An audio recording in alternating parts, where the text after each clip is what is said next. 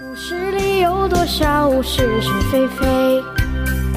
故事里有多少非非是《侍卫官杂记》，作者宋乔，由事了播讲。故事里的事，说不是就不是，是也不是。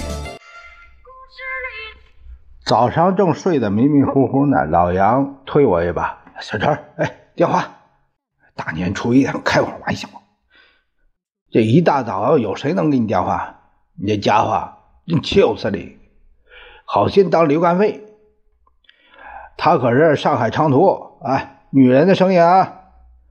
哎呀，十七太呀！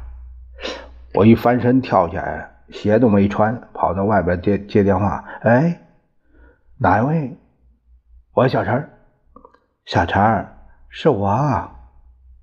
我的声音都听不出来了，电话里边确实是女人的声音，但又不像十七太。呃，没针吗？小陈儿，连我声音都提不出来了啊！老李，你现现在在荔枝社马场，哎，等你来骑马。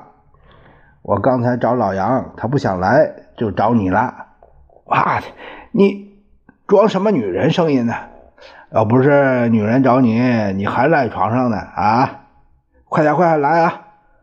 人家文人有什么元旦试比，我们也可以来个元旦试骑啊！呃，不失军人本色。去你的！别废话了啊！等一会儿，先生还要到国民政府举行新年团拜呢，我表示不愿意去。团拜十一点了，那现在才七点，你来吧啊！包你有好看的东西，最好拉老杨一起来。回到屋里，老杨笑嘻嘻的望着我：“怎么样？十七姨太电话？你呀，装模作样。老李从励志社马场打的电话，哎，他说一会儿。”小鱼也和一个国大代表到励志社练习骑马。嗯啊，哪个小鱼？他没想到已经上我当了，不知道。哎，国大的小鱼吧？哎，走，啊，我们去看看。到了励志社的马场后，果然远远的看见一个女人在骑马。老李坐在场边的椅子上，脖子伸得很长。那个女人谁呀？我过去拍拍老李的肩头，老李吓一大跳，随即指了一个矮胖子：“你看那个谁？”我定睛一看，原来是立法院的孙科。他个子那么矮，马靴好像要穿到大腿根了。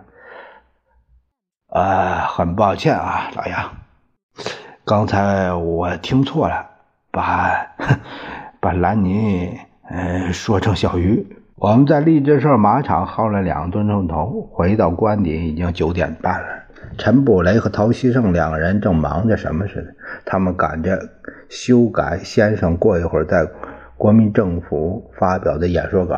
我真不明白，先生所有的演说的内容一向是大同小异，为什么要费这么大劲儿？随便把这个意思告诉老杨，他只是笑了笑。小陈，照你这样说，那些秘书老爷啊。还有事儿做吗？连布雷先生、陶希圣都可以告老还乡啊！